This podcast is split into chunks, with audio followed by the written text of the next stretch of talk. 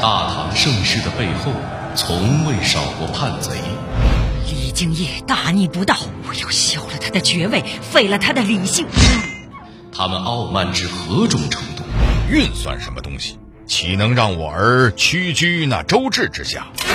战乱四起的背后，也从未缺少过忠臣。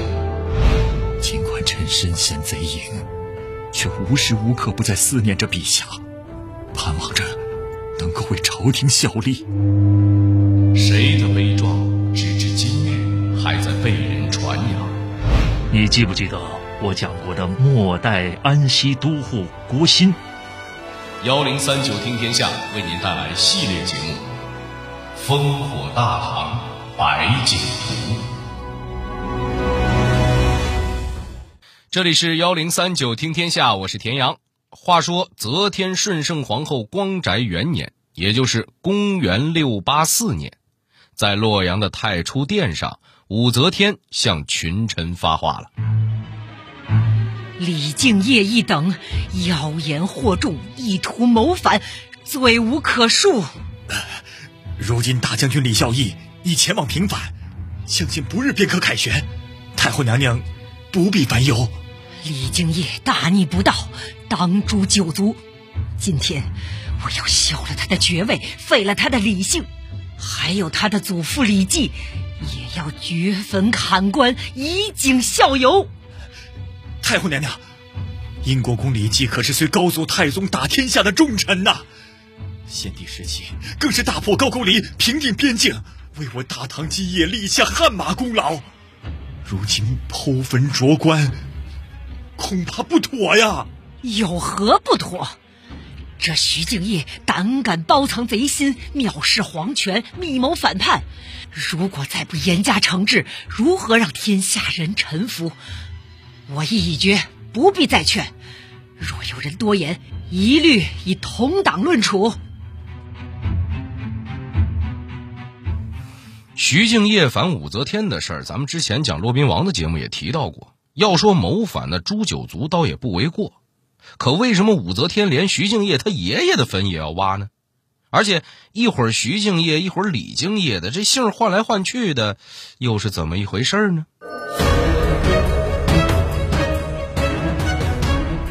徐敬业的爷爷在初唐的历史上到底是一个怎样的人物？为何爷爷是一代忠臣良将，而孙子却是乱臣贼子？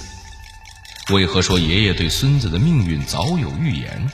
有勇有谋的徐敬业到底为何会失败？幺零三九听天下，田阳和您聊聊唐代英国公一家的兴衰史。咱们今天的故事啊，都要从徐敬业的祖父李绩那一辈儿开始说起。说到李绩这个名字，可能大家不太熟，但是要提起《隋唐英雄传》里的徐茂公，那大家可能就知道了。徐茂公本来叫徐世绩，隋朝末年出生在今天的山东菏泽东明。徐世绩家境不错，又有着山东大汉的热心肠，胸怀天下百姓。看着这天下兵荒马乱的，他就搞起了慈善，给大家分粮食，邻里乡亲们都很感谢他。不过，这个徐世绩啊，可不只是个人善钱多的普通富家子，他有着一腔抱负，一直等着在这乱世大展身手。开始的时候，徐世绩追随的老大呀，并不是唐高祖李渊，而是一个叫翟让的土匪头子。响当当的瓦岗寨就是徐世绩帮他建起来的。后来李密投奔到瓦岗寨，凭借着聪明才智，把瓦岗寨进一步发展壮大。等到这个瓦岗寨发展到一定规模了，翟让无论是从出身还是能力上来讲，就有点配不上自己这个老大的位置。而李密不仅出身世家大族，而且还颇有谋略，身份上和能力上对翟让都造成了降维打击。于是，一场内乱。便发生了。李密杀了翟让，自个儿当起了老大。徐世绩也跟着新领导继续干。在李密的手下，徐世绩的才能得到了充分发挥。那会儿正赶上隋炀帝被杀，王世充辅佐隋炀帝的孙子称王，封李密为魏国公。徐世绩为右武侯大将军。当时徐世绩守着黎阳仓，遭遇了四面攻城，形势十分危急。李密亲自率领五百骑兵驰援，徐世绩则从城中向外挖地道，忽然现身城外，两军里应外合，大败敌军。自此，这俩人让瓦岗寨的招牌在一众群雄中越做越出名。可是瓦岗寨一出名，王世充就不乐意了。于是他出兵搞垮了李密一伙人，自个儿想着当皇帝。李密只好带着残兵败将投向了李渊的势力。当时徐世绩接手了李密原来的地盘，按理说呢，一般当上了地方官，如果想给自个儿邀功呢，最好的方式就是直接向大 boss，也就是李渊汇报情况，好歹能刷点存在感，不是？可是徐世绩他是个死心眼儿，他觉得自己不能抢老上司李密的功劳。就一股脑的把情况都报给了李密，让李密上表递交给李渊。这个事儿被李渊知道之后，非常高兴，当即大加赞赏。徐世绩敢得推功，实纯臣也。什么意思呢？徐世绩不想着自个儿搞绩效，而是想着给自己的老领导请功劳，实在是个老实忠厚的下属啊。于是这么一高兴，就赐徐世绩跟自个儿的姓，从此徐世绩就改名叫李世绩了。而等到唐太宗李世民即位，为了避讳，又去掉了“世”字，只叫李绩了。可见李绩这个名字的由来，是他忠心耿耿的一个证明。这个纯臣的形象，从那以后，就算是在李氏大唐扎扎实实的立下了。只是忠诚。李绩就足以被封为英国公，位列凌烟阁二十四功臣吗？作为一代名臣，军事政治才能是必备素养。那李绩到底干了哪些大事呢？李绩作为唐高祖、唐太宗、唐高宗的三朝元老，这一辈子可以说是为了李唐付出了太多了。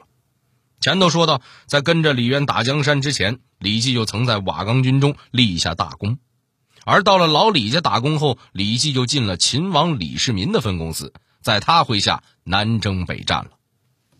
李世民大家都知道，如果说唐王朝是栋大楼，那他绝对是打地基的好手。李唐初期虽然改朝建制，但是其他的割据势力还没收拾干净呢。李世民就带着一帮下属，接着升级打怪。唐高祖武德三年，李绩跟着秦王李世民剿灭了农民起义首领宋金刚，而就是在这一仗中，他们又趁机收了个队友，他就是大名鼎鼎的尉迟敬德，就是后面参加玄武门之变杀死李元吉的那个人。这之后。李绩还参与了讨伐王世充、刘黑闼等势力的战斗，最终扫清各方，稳固了李唐的江山。而在李世民登基之后，李绩又立了大功，其中最有名的便是大破突厥了。贞观三年到四年，李绩和李靖两个人齐心合力，对突厥残部进行了清理，为大唐解除了来自北部的隐患。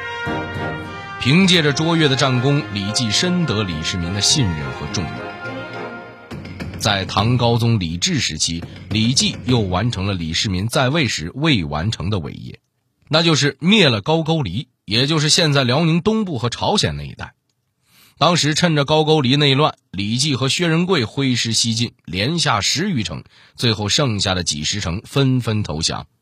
自此，高句丽灭亡。而大唐也在那儿设立了安东都护府进行管辖，李绩也因此奠定了三朝元老的荣宠地位。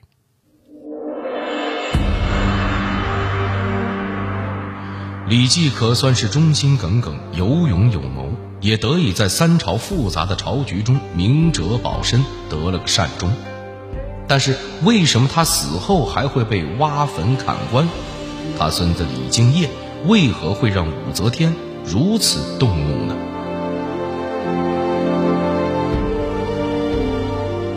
李敬业的爹走得早，所以他小小年纪就袭成了他爷爷李绩英国公的爵位，还当过梅州刺史，可以说是个含着金汤匙长大的公子哥。但这位公子哥倒不是个草包，还是有点能力的。据说唐高宗李治在位的时候，地方上有蛮人贼寇兴风作浪，李敬业被派去前线平定乱世。按照咱们一般人的逻辑呢，剿灭贼寇都是有固定流程的，首先提前踩踩点儿，再进行一番精心部署，然后再征兵讨伐。可是这个李敬业呢，却不按常理出牌。正所谓初生牛犊不怕虎啊。他带着一身的胆子和一个侍卫，就这么大摇大摆的前往敌军大营了。消息传到军中和朝中大臣的耳朵里，惊得下巴都掉在了地上。大家都在怀疑，这李敬业是不是好日子过久了，不知道打仗是有掉脑袋的风险吗？但让人更惊掉下巴的还在后头呢。上午，李敬业竖着去贼窝了，本来以为要横着出来。结果下午贼人竟然就被李敬业劝得解散了，一兵一卒都没动。此事一成，大家瞬间就不戴着有色眼镜看李敬业了，舆论开始瞬间转向：谁说纨绔子弟不中用？人家明明就可以很酷吗？可是就算满朝文武都在夸李敬业，可他爷爷李绩却不这么认为。他虽然年纪大了，但是看人却清醒的很。听了李敬业的光荣事迹，老爷子连连摇头大呼：“吾不办此，然破我家者必此儿啊！”意思就是说，我这孙子还有这能耐，连我都不敢这么秀，但是就怕他秀过头了，自作聪明，到时候把我们家这三代的荣耀给做没了。周围人听了都笑了，还觉得这是英国公谦虚呢。故意让人酸呢，可谁想到过了几十年，后人才明白老爷子这是一语成谶呐。其实，李绩的担心倒也不是没有道理，因为他是看着李敬业长大，知道他从小就是个不省心的孩子。《酉阳杂族里面还记载了这么一个小故事。说李敬业在十几岁的时候，最大的爱好就是骑射，说的好听点就是有勇无谋，说的难听点呢就是胆儿忒肥，长得丑就算了，还到处闯祸，大人教训他也不听，脾气还特别差，让李绩十分头疼。那会儿李绩就说了：“这孩子面相不好啊，将来肯定要给我们李家带来灭顶之灾呀。”所以，据说李绩曾经为了家族着想，对李敬业动过杀心。话说，那是一次外出围猎，在李敬业撒欢追着野兽到丛林深处的时候，李绩决定烧死这个不省心的孙子，于是放了一把火。在大火将李敬业围住之后，李绩就转身离开了。要说这老爷子也是挺狠心的，可谁知李敬业看着大火弥漫，干脆杀掉了自己的马。剖开马的肚子，自个儿钻里头，最后居然奇迹般的躲过了这场大火。李绩看到孙子满身血淋淋的回来了，吓得站都站不稳了。估计他当时的内心是绝望的。看来这老天是要亡我一族啊！把这两件事放到一块品一品，您应该能发现，这李敬业确实才智过人。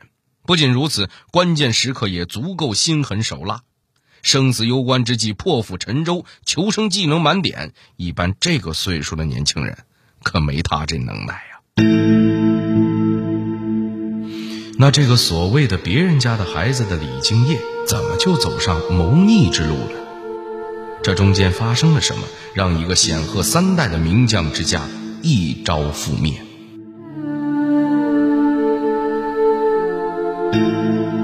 大家都知道，唐高宗的皇后武则天是我们中国历史上唯一一位女皇帝，她的上位史可以说是无数人的白骨铺就的传奇了。而李敬业也是人家成功路上的垫脚石。唐高宗去世之后，立李显为皇帝，武则天临朝听政。后来，武则天把李显废了，又立了唐睿宗李旦当皇帝。武则天慢慢的将李唐一族的皇亲重臣杀的杀，贬的贬。李敬业也是受了庙堂斗争的牵连，被贬为了柳州司马。这个李敬业啊，其实是个情绪管理非常不到位的人。被贬了之后呢，他想着我爷爷可是凌烟阁二十四功臣中大名鼎鼎的英国公，他打天下的时候，你武则天还没出生呢。现在就凭着先帝的荣宠，就想在前朝只手遮天，凭什么？我要是不造反匡扶李唐，我就不姓李。胆子本来就很大的李敬业说干就干，于是这一年，他撺掇自家兄弟李敬游等人，以匡扶庐陵王李显为由，拥兵十万，在扬州揭竿起义，讨伐武则天。在他征召的人中，就包括了大名鼎鼎的初唐四杰之一的骆宾王。骆宾王还为李敬业写了篇叫《讨武召檄》的小作文。文章里文采斐然的大骂武则天，说她出身低贱、狐媚惑主、谋杀亲人、包藏祸心，想要篡夺李唐的江山。这篇小作文写的是大气磅礴，引经据典，行云流水，以至于连武则天读完都在感慨：这么好的人才，怎么就没留住呢？您想啊，这么好的人才。没跟着武则天，而是在为李敬业服务，足以见得李敬业是有两把刷子的。为了师出有名，李敬业找了个长得像太子李贤的人，谎称自己是奉他的命讨伐武则天。武则天这哪能忍啊？气得削去了李敬业的爵位，废了他的姓氏，还把他爷爷的坟给挖了。这便有了刚才小剧场的那一幕。之后，他还派李家宗室李孝义将军去讨伐李敬业。之所以派李家人去评判，其实就是武则天要给天下看看：你徐敬业不是号称代表李家正统吗？那大家来看看李唐宗室到底和谁是一条心的。事实证明，姜还是老的辣。李敬业最终兵败被杀。对于这种结局，可能很多人都想不到。李敬业起兵的时候可谓是声势浩大，而且颇得民心，怎么还没几个月都变成这样了呢？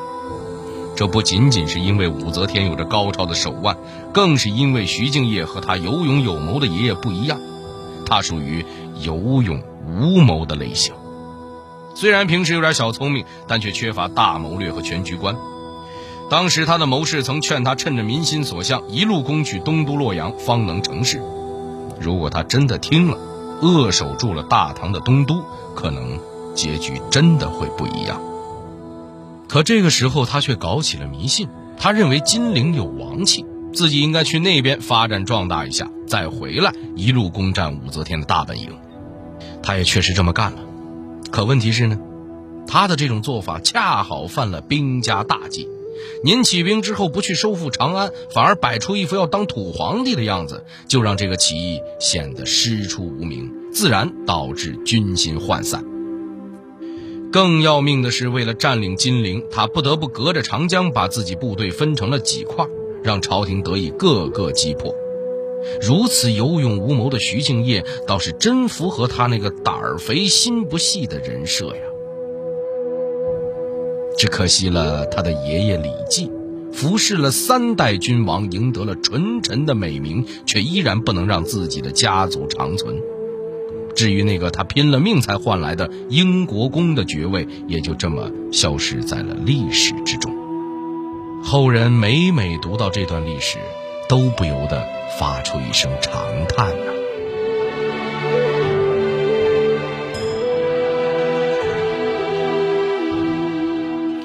好了，这里是幺零三九听天下，我是田阳。最后，代表节目编辑程涵、徐生生，小剧场配音董珂、陈光，感谢您的收听。